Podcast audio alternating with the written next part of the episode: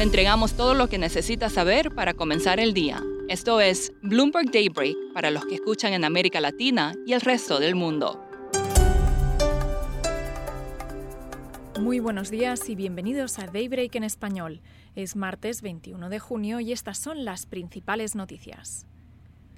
Los futuros de Wall Street avanzan tras mejorar la confianza de los inversionistas después del fin de semana largo. Las acciones suben en Europa y cerraron al alza en Asia, mientras que caen los bonos del Tesoro. El dólar retrocede frente a la mayoría de sus principales pares y el yen ronda un mínimo de 24 años. El petróleo sube, el oro baja y el bitcoin se recupera. Goldman estima que hay un 30% de posibilidades de una recesión durante el próximo año. Esto es el doble de la estimación previa, que era del 15%. Morgan Stanley también ve mayores posibilidades de una recesión y además uno de sus analistas cree que el SP tiene que caer entre un 15 y un 20%, alrededor de los 3.000 puntos, para reflejar por completo la escala de la contracción.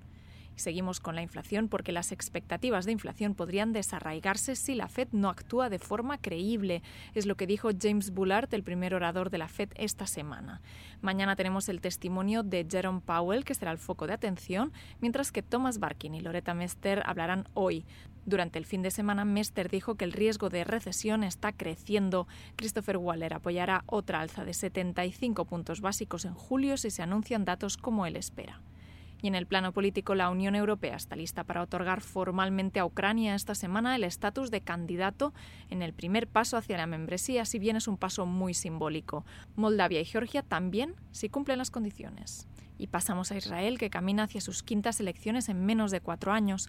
La coalición gobernante del primer ministro Naftali Bennett ha colapsado y Bennett y el ministro de Relaciones Exteriores han decidido resolver la Neset.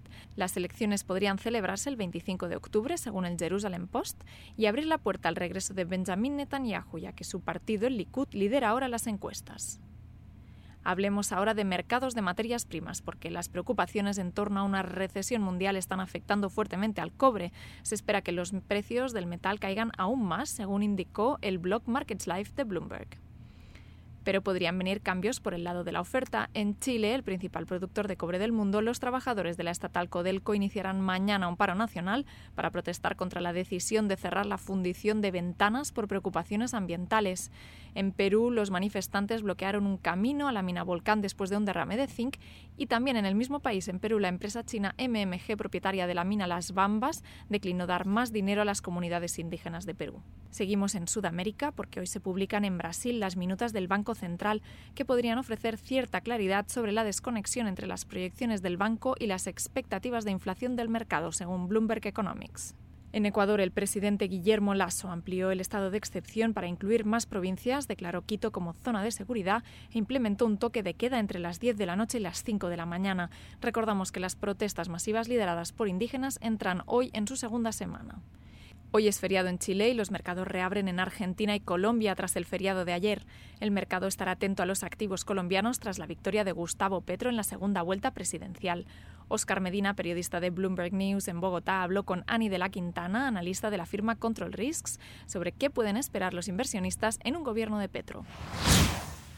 Eh, creo que hay muchas oportunidades eh, con este nuevo gobierno.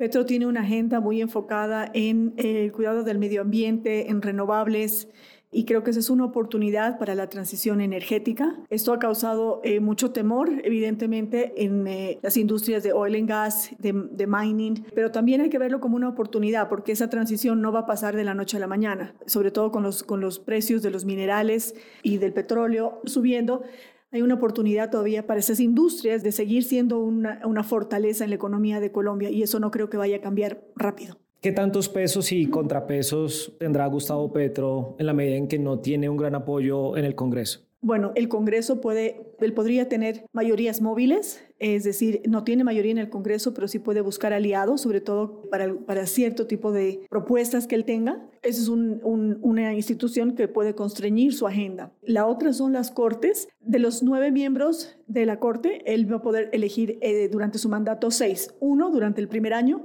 uno durante el segundo y los otros cuatro en el último año. Por lo tanto, esta es una Corte que le va a poner frenos y que, y que en el pasado se ha mostrado independiente. En cuanto a la ola de políticos de izquierda que hemos visto en la región, este triunfo de, Petro, ¿qué podría significar? El triunfo de Petro no solamente hay que verlo en relación a cómo piensan los colombianos y cómo se sienten los colombianos, es un desencanto con la democracia a nivel mundial, pero a nivel regional sobre todo.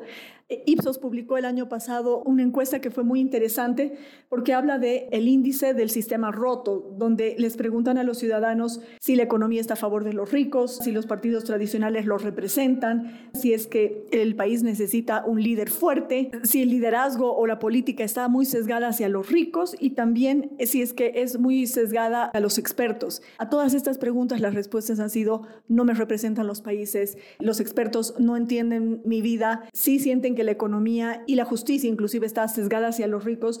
Increíblemente, en el índice, Colombia es el país de América Latina con mayor desencanto en ese sentido. Terminamos con una buena noticia para los trabajadores de Rolls-Royce. Más de 14.000 empleados recibirán un pago extraordinario de 2.000 libras esterlinas, según la BBC. Es una de las varias empresas del Reino Unido que han anunciado compensaciones en las últimas semanas por el fuerte aumento de la inflación. Esto es todo por hoy. Soy Laura Millán. Gracias por escucharnos.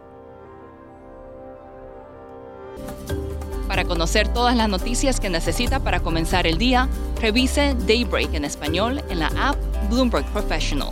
También puede personalizar Daybreak para recibir las noticias que desee. Eso es todo por hoy. Sintonice mañana Bloomberg Daybreak.